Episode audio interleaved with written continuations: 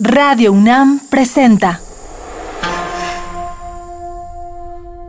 México en el aire. Reflexión, crítica, denuncia.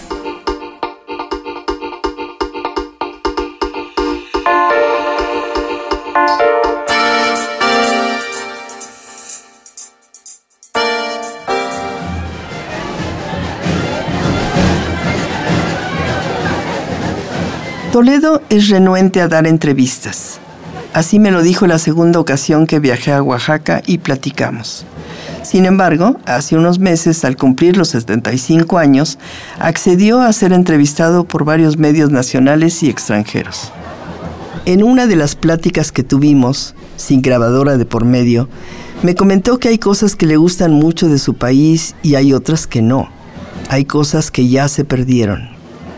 Todo va cambiando, afirmó. No es lo mismo el México de hace un siglo, cuando la población era más rural que urbana y no había los problemas que tenemos ahora. Toledo piensa que los gobiernos de México realmente no toman en serio lo que la gente necesita. La población crece año con año, pero no hay una visión ambientalista por parte del gobierno. No la hay en Oaxaca.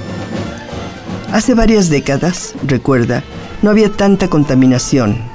Hoy en día en la ciudad de Oaxaca, otros problemas como el transporte han aumentado porque no tenemos un buen transporte público, un servicio que sirva para todos es un estilo de vida que no es nuestro, que no, bueno, usted vivió un, estilo de vida que ya no era el estilo tradicional, tal vez yo viví todavía un estilo de vida tradicional. Entonces en la tradición hay más cuidado con todas las cosas, ¿no? Tanto con el agua, eh, la cosa, por ejemplo, del jabón, de la contaminación, de, pues no había tantos coches, no había, bueno, había un servicio público, no había taxis, ni radiotaxis, no, ni radiotaxis, ni taxis foráneos, ni este eh, mototaxis, todo eso es una gran contaminación. Entonces, ¿qué es lo que nos ayudaría a eso? Es exigir un servicio colectivo, un servicio que sirva para, para, para una gran cantidad de gente que se desplaza todos los días, desde los Etlas hasta la Colula, que vienen a aquí a Oaxaca a trabajar. ¿Cuántos miles de gente movería ese, este tren ligero, este tren aéreo, este, como, como un metro, ¿no? Metrobús? ¿Cuántos miles de gente movería? ¿Contaminaría menos? ¿Sería más barato? Y bueno, pues eh, eso es una salvación para los valles centrales, ¿no?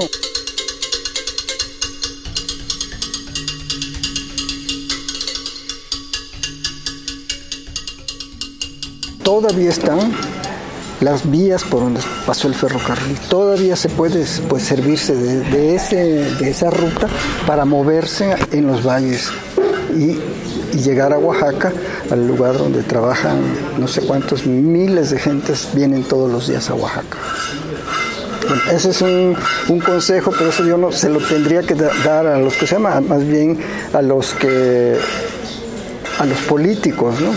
Ya hay propuesta en otros países, en otras ciudades, de estos trenes, de este servicio en común, que la gente deja su, coche en casa porque tienes un, te desplazas más rápido. Yo sí quiero ir a, San Agustín y necesito ir a, hacer papel.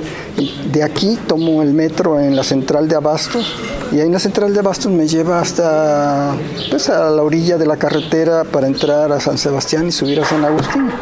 Entonces, bueno, pues eso lo hago en tres minutos y no media hora, ¿no? Entonces todo eso son, pues son, son cosas que pueden servir mucho y que pueden, pueden dar, salvar todavía este, estos valles. Estos valles están sobrepoblados y sobrepoblado de coches y camiones y motocicletas. Entonces, ¿pero por qué? Porque no hay un servicio que nos, este, nos mueva rápido dentro de esta zona. Maestro Toledo, ¿por qué cree usted que no mejora el transporte público en Oaxaca? ¿No puede hacerlo el gobierno? Le tienen miedo a los concesionarios, le tienen miedo a los dueños de las, se llama? de los autobuses, de los eh, taxis. ¿Quiénes son los dueños? Se dice que son los mismos políticos los dueños de los autobuses y de los... Eh, entonces, ah, con eso no se puede enfrentar, paralizarían toda la ciudad si se atreven a decir que van a hacer un metrobús. ¿no? Pero en México ha habido, digo, en México creo que que sí se ha podido hacer todos estos proyectos de hacer un buen transporte en la ciudad para, para todo el mundo, más o menos barato, que contamina menos y, que, y que la gente no pierda tanto tiempo.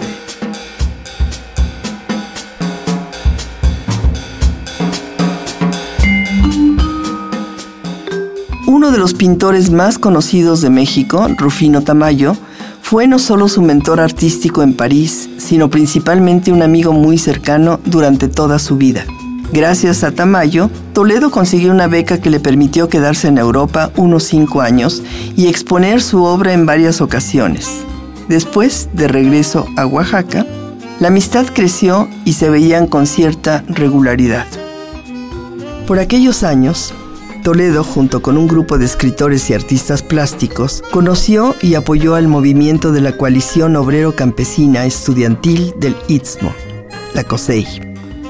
Entre las acciones principales de apoyo a la COSEI, en 1974, Toledo comenzó a editar la revista literaria Guchachi Reza, La Iguana Rajada, junto con Víctor de la Cruz, también en ese tiempo publicaron documentos, folletos y varios desplegados políticos relacionados con la lucha.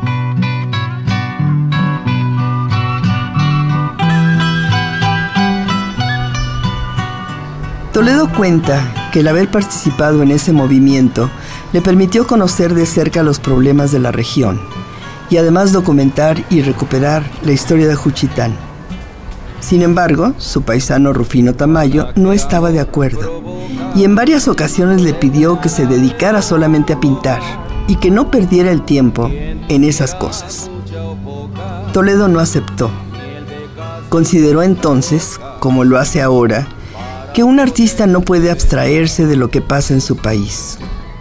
Su interés por promover la cultura le llevó a fundar en 1983 Ediciones Toledo, y cinco años después creó el Instituto de Artes Gráficas de Oaxaca, el Yago, el Centro Fotográfico Manuel Álvarez Bravo, la Fonoteca Eduardo Mata, el Cineclub El Pochote y en 1997 el Taller Arte Papel Oaxaca en San Agustín Etla.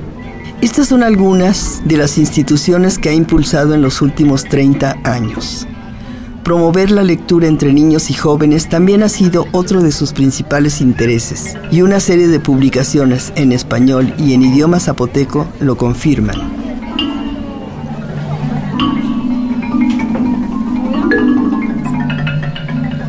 Maestro Toledo, ¿cree que promover la cultura a través de las lenguas indígenas, promover el hábito de la lectura, pueden cambiar las cosas? ¿De veras cree que a los políticos que tenemos les gusta leer? Yo creo que que todo el mundo lee o más o menos lee. ¿Usted cree que los políticos no leen? Los políticos tienen maestrías en no sé qué, maestrías en no sé cuánto, pero les gana el deseo de tener más poder y más dinero. Entonces la cultura no sirve, pues porque la cultura no te quita la ambición. La cultura te, te da conocimiento, pero no te hace más sensible. los políticos, yo no creo que sean unos este, analfabetas. Son, son gente que estudiaron universidad, terminaron, entonces no es la cultura lo que hace falta. No depende de la universidad. Bueno, en la universidad hay gente muy bien, hay investigadores, las gentes que están en contra del maíz transgénico. Entonces, digamos, la universidad cumple, crea gente capaz de oponerse a proyectos. Pero viene una transnacional y que dice, aquí yo mando. Entonces, ¿qué hace el universitario, el bien preparado, el bien pagado, el bien estudiado? No puede hacer nada porque el gobierno apoya lo que la transnacional, si no, no les prestan dinero, si no, no les dan no sé qué cosa. Tampoco es que la Universidad de México sea un fracaso porque no ha podido... Sí hay gente que, es muy consciente y muy honesta, pero el problema es que tú te enfrentas con un muro que son los intereses nacionales, internacionales, este, empresariales. Ahí te paras. Francisco Toledo ha sido el motor para que la vida cultural se destaque en Oaxaca. con todas las bibliotecas, galerías y talleres de artes gráficas que ha fundado en las últimas décadas. Toda su vida ha estado ligada a la creación artística, pero también a la cultura comunitaria y promoción de actividades que han mejorado la situación de su pueblo y de su estado.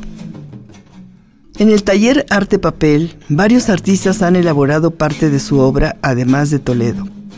En este lugar, Francisco Toledo ha creado también sus papalotes artísticos, en los que combina la fauna y mitología oaxaqueñas con la tradición de los papalotes orientales. Así también realizó los 43 cometas con los rostros de igual número de los normalistas desaparecidos de la Escuela Normal Rural de Ayotzinapa. Una más de las acciones promovidas por Toledo para que no se olvide la infamia de este suceso. No obstante, su increíble labor a favor de la justicia y de los derechos humanos, así como lo que ha promovido en contra de la construcción en el Cerro del Fortín, Toledo se niega a ser considerado un líder. ¿Qué, quiere que le diga? A lo mejor es por creer que si yo lo hago otros van a seguir, porque se puede ser un ejemplo, puede ser, no sé, armar una cadena de, gentes que preocupadas en, el medio ambiente, ¿no? Pero, pero, creo que no. Sí se da, pero se da ratos o a veces, no sé, no sé cómo se prende ¿no? la gente.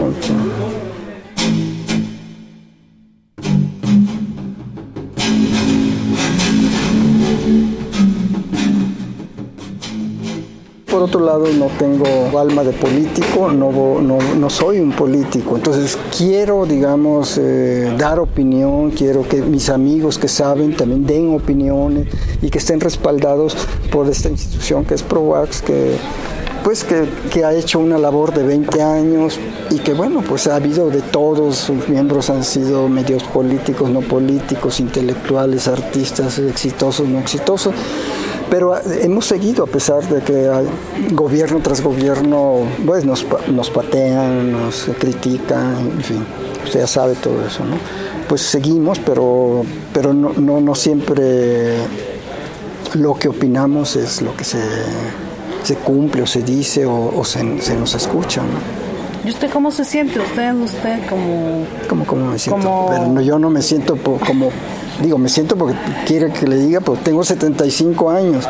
Como que como me siento, pues como un hombre de 75 años. ¿Cómo se sienten los hombres de 75 años? de este la patada si usted estudia la historia de líderes, yo no sé, este, Gandhi, ponga el líder que quiera.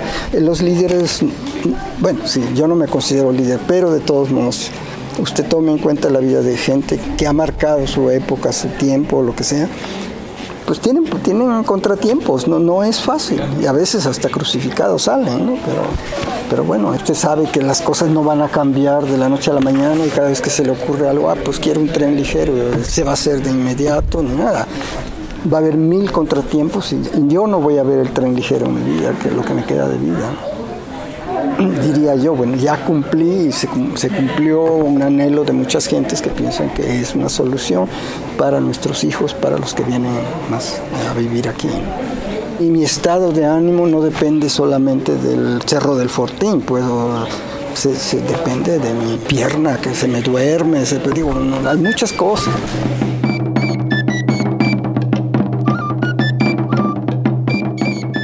Agradecemos para este programa el apoyo de la periodista oaxaqueña Lilia Torrentera y también a Mérida López de la Fonoteca del Yago, quien amablemente nos proporcionó música de los Guaves para la entrevista y programas con Toledo.